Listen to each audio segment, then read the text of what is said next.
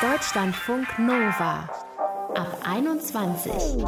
Neues Jahr, neues Glück. Hallo zum ersten Ab 21 Podcast in 21. Ich bin Tom Westerholt. Gutes, gesundes Neues euch allen. Unser Thema zum Auftakt ist Vorbilder. Warum wir sie gerade jetzt brauchen. Und dazu haben wir uns tolle Gäste eingeladen. Wir sprechen mit den beiden erfolgreichen DJs und Podcasterinnen Lucia und Gisem darüber, wie sie zum Vorbild für viele, vor allem junge Frauen geworden sind. Wir fragen den Soziologen Kai Jonas, welche Vorbilder gut für uns sind und was es mit uns macht, wenn wir selbst zu Vorbildern werden. Und wir reden mit Personal Trainerin Ellie aus Wien darüber, wie sie mit ihrem ersten Body Positivity Fitnessstudio für viele zum Vorbild anstatt zu einem Fitness-Abziehbild geworden ist. Hallo Ellie. Hallo. Sag mal zuallererst, was verstehst du selbst unter einem Body Positive Fitnessstudio? Also im Grunde eigentlich sozusagen jeder Body, wie auch immer er ist, ist eingeladen, herzlich willkommen und wird so akzeptiert, wie er ist. Und ich glaube, das ist das, was im Vordergrund steht. Also eben nicht dieser Perfektionismus oder dieser eine Body, den es geben sollte, sage ich jetzt mal, so wie du gesagt hast, unter Gänsefüßchen, also was uns einfach vermittelt mhm. wird, sondern einfach, dass das eher im Hintergrund steht und einfach jeder willkommen ist, egal wie. Mhm. Wir hören dich gerade aus Wien, können dich aber nicht sehen, logischerweise. Wenn du dich selbst beschreiben würdest, bist du so der typische Trainerinnen-Typ mit der typischen Trainerinnenfigur? Oh Mann, überhaupt nicht. Also ich glaube, davon bin ich mega weit entfernt. Also wenn man mich vorstellen müsste, ja, äh, bin ich vielleicht ein Bärchen, könnte man sagen. Ist jetzt vielleicht komisch, aber ist die beste Beschreibung. Also definitive Rundungen, einfach total, sage ich mal, voll schön gebaut. Also ich mag mich, ich mag, wie ich ausschaue, ich mag, wie mein Körper ist, aber eben nicht nur muskulös, nicht nur straff, nicht nur mhm. wunderhübsch, jetzt sage ich mal in den Augen vieler Magazine oder so. Also das beziehe ich jetzt nicht auf meine Selbstdarstellung oder wie ich mich selbst sehe, aber eben ja. definitiv weit vom perfekten Body entfernt.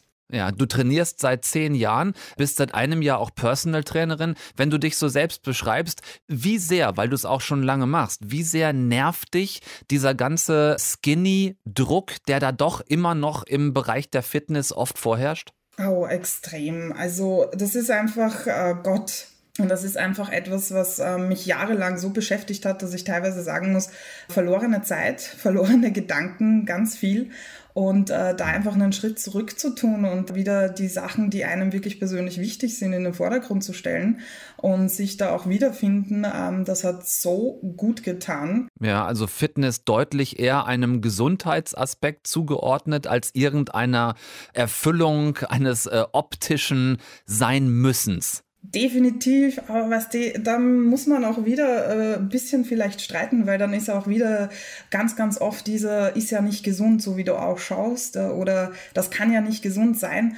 Und ich glaube einfach auch ein bisschen dieser Aspekt, es für sich zu definieren um oft zu schauen, was einem gut tut, weil wir haben sehr oft einfach über die Zeit gesehen, dass etwas propagiert wurde als gesund und hochgelobt und zehn Jahre später hat sich's geändert. Also ich glaube einfach, dass auch allgemein der Begriff der Gesundheit einfach ein bisschen auch anders definiert werden muss als immer Gesundheit eine ganz normative Sache zu stellen. Also die Thematik ist wirklich sehr spannend, aber deswegen muss ich sagen, vor allem der Wohlfühlfaktor ist für mich wichtig und dass man dran bleibt ja. und dass man Spaß hat.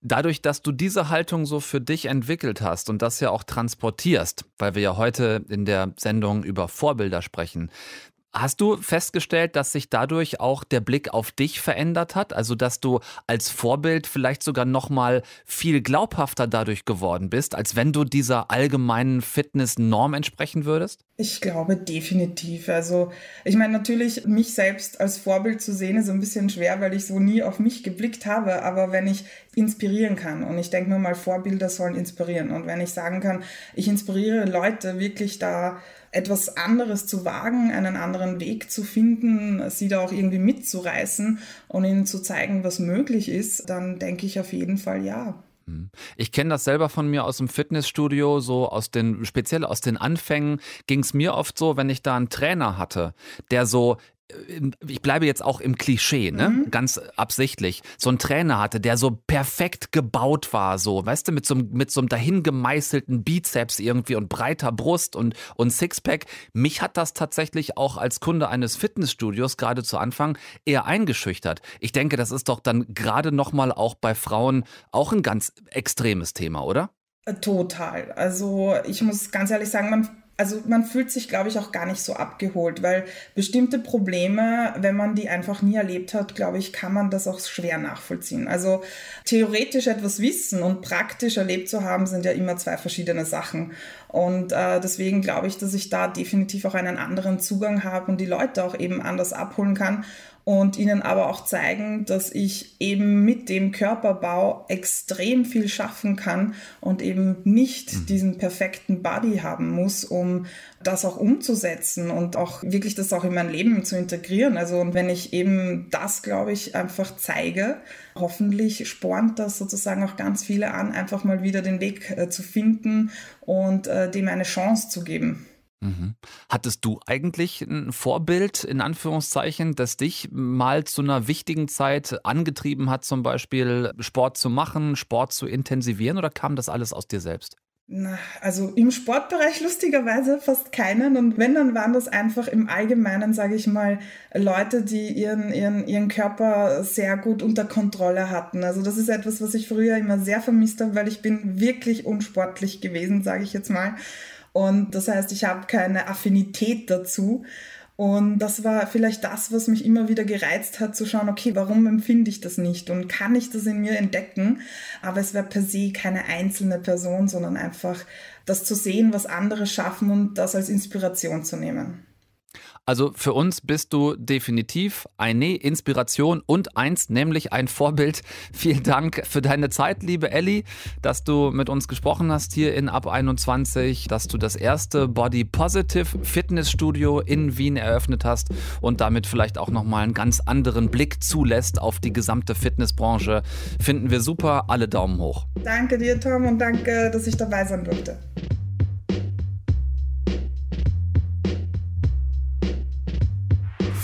Deutschlandfunk Nova. Vorbilder sind unser Thema heute in der Ab 21. Irgendwie haben wir die ja alle, oder? Also kann Familie sein, können Freunde sein, erfolgreiche Kolleginnen und Kollegen auf der Arbeit oder auch vielleicht berühmte Menschen, die uns inspirieren mit dem, was sie tun. Vorbilder geben uns Orientierung und sie motivieren uns. Aber wie ist das eigentlich selbst von vielen Menschen als Vorbild gesehen zu werden? Was macht das mit uns, Vorbild zu sein? Darüber spreche ich jetzt mit Lucia Luciano und Gisem Adiaman. Sie treten als DJ-Duo auf und hosten den Podcast Die Realitäterinnen auf Spotify. Hi Lucia, hi Gisem. Hi Tom. Sag mal kurz zu Beginn, für die wenigen Menschen, die euch noch nicht kennen, was macht ihr in eurem Podcast Die Realitäterinnen? In unserem Podcast geht es eigentlich hauptsächlich darum, dass wir über sozialkritische Themen sprechen und das halt aus einer marginalisierten Perspektive betrachten, um halt so Menschen, die nicht im Mainstream stattfinden, halt eine Stimme zu geben. Wann ist euch das erste Mal aufgefallen, dass jemand ein Vorbild in euch sieht? War das im Zusammenhang mit dem Podcast oder war das im Zusammenhang mit dem Auflegen? Das begann tatsächlich schon mit dem Auflegen und mit den Partys, wenn uns dann halt so Nachrichten ereilt haben wie, ja, ihr seid voll die krasse Inspiration für mich und ich habe deswegen angefangen aufzulegen und ich habe vorher nicht gesehen, dass ich das auch machen könnte und so. Und also damals ging das schon so los und es war auch immer richtig schön zu sehen, weil das ist ja auch genau das Ziel gewesen von unseren Partys, dass eben mehr Frauen vor allem und auch mehr queere Personen sich trauen, irgendwie an die Decks zu gehen und aufzulegen und ja. Aber nicht nur da, ich, uns haben auch Nachrichten mhm. erreicht, in denen es heißt, dass andere angefangen haben, ihre eigene Party zu schmeißen mhm. unter ihrer eigenen Agenda. Und ja, durch den Podcast ist es auf jeden Fall nochmal weitaus mehr geworden. Wir haben einerseits viel, viel mehr Menschen erreicht, aber uns haben auch sehr, sehr viel mehr Nachrichten erreicht, die dann dahin gehen, dass uns Menschen danken, dass wir diese Arbeit machen. Und ja, sie inspirieren oder inspiriert, Dinge anders auch zu sehen oder auch zu machen. Oder auch einfach so, dass sich Leute gesehen fühlen ne? in den jeweiligen Podcast-Folgen, wo es dann halt so um Themen geht, die nicht alltäglich sind oder so. Und das ist richtig, richtig äh, schön zu wissen, dass Leute sich da irgendwie wiederfinden in dem Content. Mhm, ich glaube, Inspiration ist ein super wichtiges Wort in dem Zusammenhang. Leute inspirieren, anders zu denken, anders zu handeln, selbst was auszuprobieren. Inwiefern führt ihr das bei euch darauf zurück, dass ihr euch auch ursprünglich mal vielleicht was getraut habt, was sich andere so vorher nicht getraut haben? Ja, ich glaube irgendwie, ehrlich gesagt, anfangs haben wir das auch gar nicht so gesehen. Also anfangs war das für uns so ein Ding, hey komm, wir machen eine Party und es wird bestimmt lustig, weil unsere ganzen Friends dann kommen und so. Und haben jetzt gar nicht so irgendwie an den Impact gedacht und gar nicht so gedacht, dass sich daran vielleicht dann Leute auch ein Beispiel nehmen könnten oder so. Ich glaube, so dieses Bewusstsein kam dann erst nach und nach. Und es kam zum Beispiel auch in dem Zusammenhang vielleicht wichtig zu sagen, ähm, mit Kritik, die an uns herangetragen wurde, weil eben Leute dann zum Beispiel kritisiert haben, dass wir diese und jene Gruppe nicht mitdenken würden ähm, ausreichend oder dass wir irgendwie ja, dass, dass es ausbaufähig ist, wo wir dann halt auch so dachten, ey, ist voll gut, dass sie uns das spiegelt und es ist auch richtig gut, dass sie uns das zutraut, dass wir alle Leute mitdenken, aber das können wir halt gar nicht und deswegen braucht es auch mehr Menschen in dieser Szene, braucht es mehr AkteurInnen, egal ob jetzt beim Auflegen, beim Partys veranstalten oder auch beim Podcasten. Mhm. Hattet ihr eurerseits dafür auch wiederum Vorbilder? Also habt ihr euch auch von Leuten inspirieren lassen, um das zu tun, was ihr dann getan habt? Also ich glaube nicht direkt in der Form, sondern ich glaube, als wir jünger waren, haben uns natürlich starke Frauen, vor allem MusikerInnen, inspiriert, ähm, unser Ding zu machen. Ich glaube, wir waren beide so beeinflusst so von Beyoncé, Mariah Carey, keine Ahnung. Also die Liste ist, glaube ich, ganz, ganz lang. Aber so direkt, so PartyveranstalterInnen oder PodcasterInnen oder so weibliche DJs hatte ich jetzt nicht direkt als Vorbilder. Aber mhm. ich habe mich schon ich glaube, unbewusst immer sehr für Musik interessiert. Mhm. Und also wir beide haben auch sehr viel so im Musikbereich zusammen gemacht. Und ja, vielleicht haben die uns so dazu angetrieben, dann unser Ding wirklich auch zu machen. Mhm. Ja, ich glaube auch. Also für mich ist es ganz ähnlich gewesen. Es gab natürlich immer so Leute, die man ganz toll fand und zu denen man aufgeschaut hat und so. Oder die gibt es auch immer noch so, egal ob beim Auflegen oder auch beim Podcasten zum Beispiel. Ich höre auch ganz gerne Podcasts mittlerweile. Das war anfangs nicht so. Und mhm. ähm, so, aber das ist dann nicht so, dass ich denke, boah, die ist so mein Vorbild. Ich will das auch erreichen, sondern ich denke mir dann nur so, boah, krasse Person. Ich kann, ich sehe sie voll, ich fühle sie voll, was sie irgendwie durchgemacht hat, um da anzukommen, wo sie ist. Und ich kann dann halt mir was davon abgewinnen, sag ich mal. Aber es ist nicht so, dass ich dann so von dieser Person erwarte, dass sie jetzt das perfekte Vorbild ist oder so. Dadurch, dass ihr nun einfach wisst, ihr habt eine gewisse Reichweite, ihr erreicht Menschen, ihr inspiriert Menschen, hat sich das dadurch ein bisschen bei euch auch verändert über die Zeit, was euch wichtig ist zu vermitteln, also wie ihr diese Reichweite auch nutzt, die ihr habt? Auf jeden Fall. Mhm. Mit einer großen Reichweite kommt auch eine große Verantwortung. Das mussten wir dann spätestens dieses Jahr auch lernen. mhm. ähm, und ich glaube. So Gab es ein konkretes Beispiel, von dem du sprichst gerade? Das hörte sich so verheißungsvoll an. Ja, es gab, glaube ich, so einige Sachen, die einen großen Impact auf uns und unsere Arbeit hatten, woraus wir halt gelernt haben oder halt, ich glaube, wir sind nie davon ausgegangen, dass wir perfekt sind und alles richtig machen. Dieses Jahr haben wir dann auch, oder wie soll ich da überhaupt anknüpfen? Ich glaube, was wir aus dieser Erfahrung gelernt haben, ist, dass Menschen Erwartungen an einen haben und das ist auch voll schön, dass einem so viel zugetraut wird und dieses Vertrauen da ist, dass man wirklich auch alles sieht, was alle anderen sehen, die außenstehend sind. Aber es fehlt so ein bisschen dieser Raum, dass Menschen auch Fehler machen dürfen und sich entwickeln und eben noch nicht alles wissen. Und gerade diese mhm. Woke-Bubble finde ich super privilegiert. Also, um das auch zu verstehen, muss man ja auch irgendwie auf einem akademischen Grad sein, der auch nicht für alle so easy ist. Und es ist, vieles davon ist halt nicht so zugänglich. Und das vergessen viele. Und auch wenn wir Vorreiter sind in vielen Bereichen, gibt es trotzdem Dinge, die wir nicht wissen. Und das wird, glaube ich, auch immer so sein, weil wir sind auch noch sehr jung. Bis wir alles mhm. wissen, dauert es einfach noch. Also Gab es da tatsächlich so Momente, ich muss da tatsächlich nochmal nachfragen, gab es da so Momente, wo ihr euch gedacht habt, es ist teilweise schon auch heftig, was bei so einer großen Reichweite teilweise auch an, in Anführungszeichen, Shitstorm über einen reinbrechen kann, wenn mal irgendwas ne, vielleicht so läuft, wie ihr gerade beschrieben habt? Auf jeden Fall. Also es gab punktuell mehrere Situationen. Also im Sommer gab es auf jeden Fall so einen Shitstorm, der war ziemlich heftig für uns, wovon wir uns auch erstmal erholen mussten und auch einfach erstmal schauen mussten, okay, wie ist unsere eigene Kommunikation nach außen? Also was für Erwartungen wir da irgendwie auch erwecken in den Leuten und so. Vielleicht müssen wir da auch einfach nochmal daran arbeiten. Und dann hatten wir auch noch so eine Situation, Ganz kürzlich, da wurden wir kritisiert dafür, dass wir noch keine Folge zu Antisemitismus gemacht haben in unserem Podcast. Das ist natürlich auch eine Kritik, mit der kann man auf jeden Fall arbeiten. Und dann weiß man auch, okay, wo sind äh, noch irgendwie Stellen offen, mhm. wo man sich mehr reinbegeben muss, wo man mehr Recherche betreiben muss und so. Also auf der einen Seite ist man dann natürlich auch dankbar, wenn diese Kritik an einen rangetragen wird. Auf der anderen Seite würde man sich dann aber auch wünschen, dass nicht sozusagen. Ich glaube, dass, was, ja. ich glaube, was ich so schlimm an den Sachen finde, ist, dass man dass einem so unterstellt wird, dass man Dinge absichtlich ja, nicht genau, macht. diese Intentionsgeschichte. Ich meine, wir haben den Podcast noch nicht mal ein Jahr und wenn dann gewisse Themen noch nicht stattgefunden haben, dann gleich so Kampagnen zu starten, finde ich irgendwie übertrieben und auch extrem. Und wenn wir auch vorher sagen, hey, wir sind da noch nicht fit in dem Thema, wir müssen da erstmal uns reinlesen und das sind alles Dinge, die dann so gegen einen verwendet werden, um halt zu sagen, ja, ihr ne, mhm. seid irgendwo anti. Genau. Das sind so Sachen, wo man denkt, so, hey, wir, wir machen so viel, also seit Anbeginn für andere Menschen halt auch, dass man dann irgendwie nicht so ein Fünkchen noch Vertrauen hat, dass sie das bestimmt nicht mit Absicht machen, weil sie jetzt irgendwie eine Gruppe besonders ausschließen wollen. Mhm. Und ich wünsche mir manchmal auch ein bisschen mehr Zeit, dass man halt die Zeit bekommt, hey, ihr wurdet jetzt kritisiert, dann lasst uns doch auch irgendwie die Zeit, dass man sich wirklich vielleicht auf ein Thema vorbereitet und mhm. nicht schon anfängt hier mit Online-Kampagnen. Äh, ne? Genau.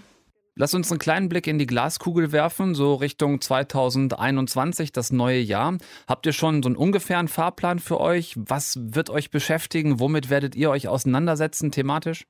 Ich denke, das Thema, was wir gerade angesprochen haben, Cancel Culture, ist auf jeden Fall so ein Thema, was uns dieses Jahr krass beschäftigt hat und wo wir jetzt gerade auch noch so ein bisschen verhalten darauf antworten, weil wir, glaube ich, noch in so einem Prozess sind, wo wir ja, uns halt noch mit dem Thema auseinandersetzen. Aber dazu soll es eigentlich nächstes Jahr auch noch mal ein bisschen mehr Output geben. Genau. Mhm. Ja, das ist eine Richtung, in die es gehen soll. Und ansonsten, wir haben eigentlich irgendwie jedes Jahr gemerkt, dass es für uns so in neue Richtungen gegangen ist. Wir haben 2017 halt angefangen mit den Partys. So ging es dann auch noch so das ganze nächste Jahr weiter. Danach waren wir viel mehr als DJ-Duo unterwegs in 2019 dann und äh, jetzt in 2020 halt als Podcasterinnen. Und das macht unheimlich viel Spaß, dass man sich so ausprobieren kann. Und ich glaube, das wollen wir uns beibehalten. Ich fühle euch da auf einem sehr guten Weg und ich wünsche euch, dass es euch gelingt, Lob anzunehmen und mit Kritik so umzugehen, dass ihr das Konstruktive draus zieht, aber euch bitte nicht davon äh, beeinflussen oder irgendwie rundschleifen lasst.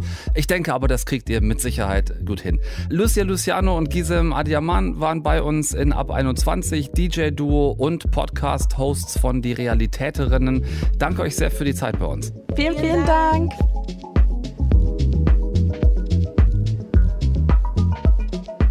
Deutschlandfunk Nova. Du bist mein großes Vorbild. Das kennen viele von uns aus der Badezimmersituation morgens vorm Spiegel, wenn es gut läuft.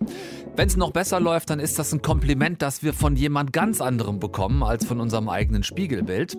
Und vielleicht auch sogar eins so mit der schönsten Komplimente, die man überhaupt bekommen kann. Ne? Das zeigt ja immerhin, da findet jemand das, was wir so tun, das ist so gut, dass der oder diejenige es gerne genauso machen möchte.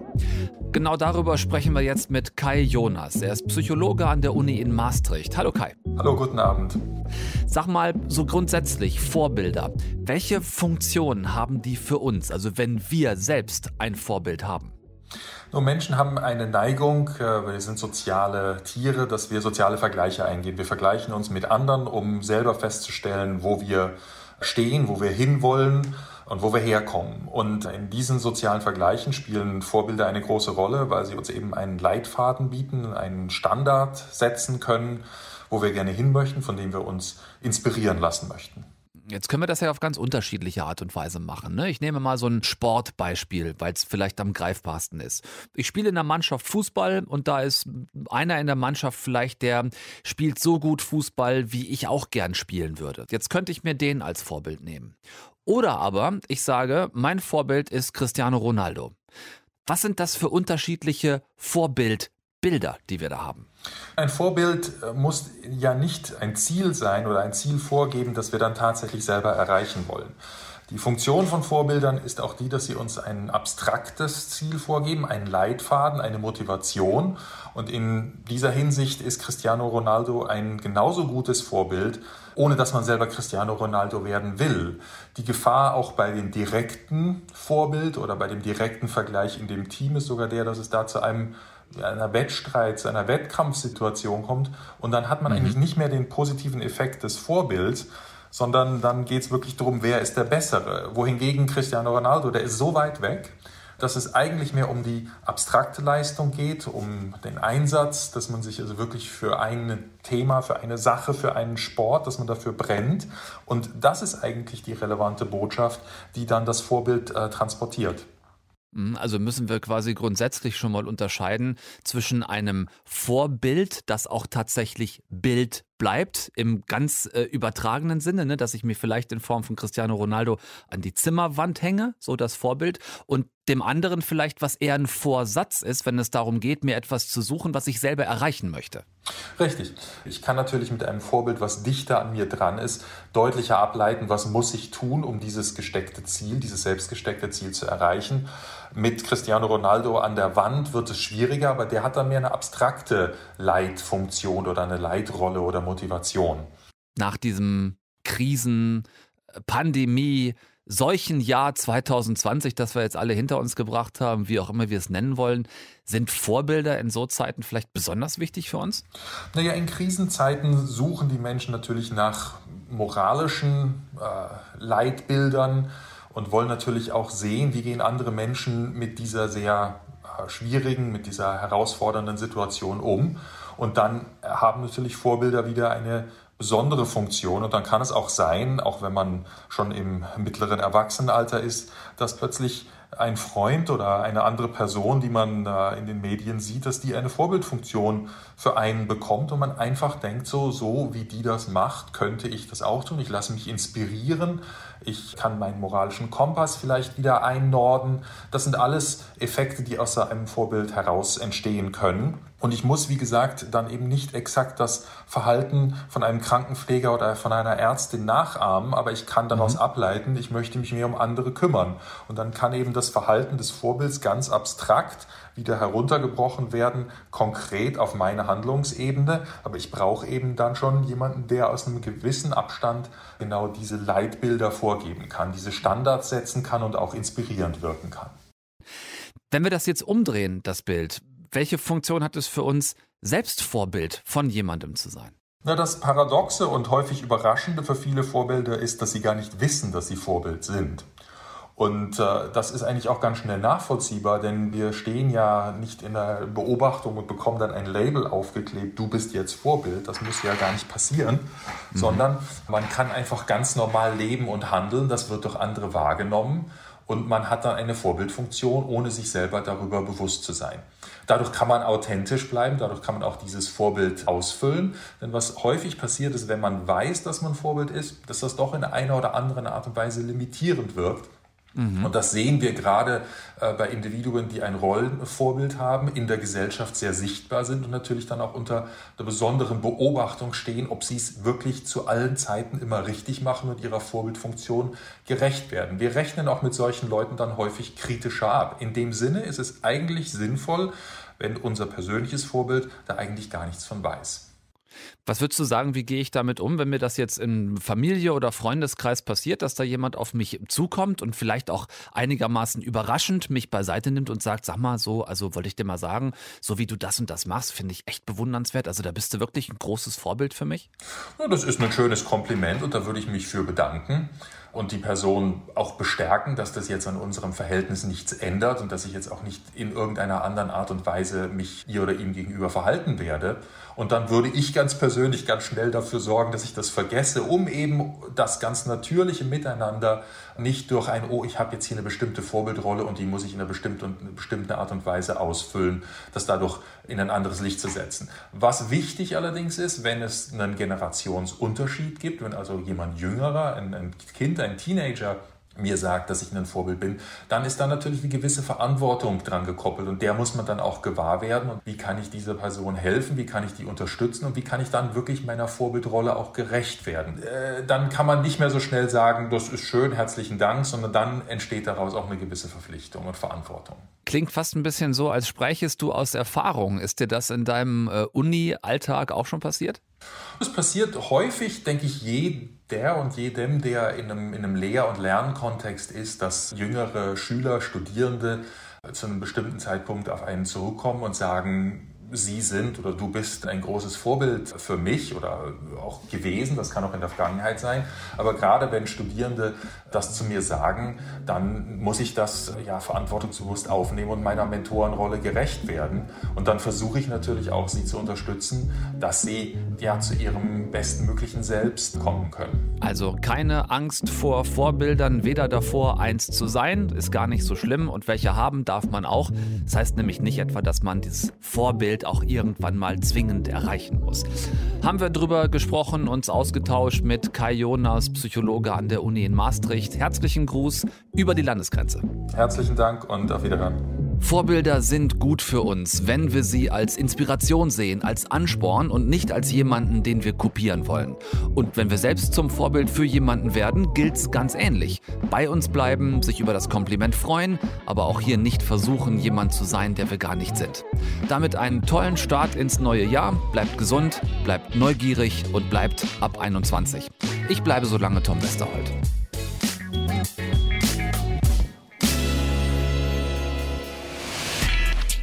Deutschlandfunk Nova ab 21. 21. Die Podcasts jederzeit auch auf deutschlandfunknova.de.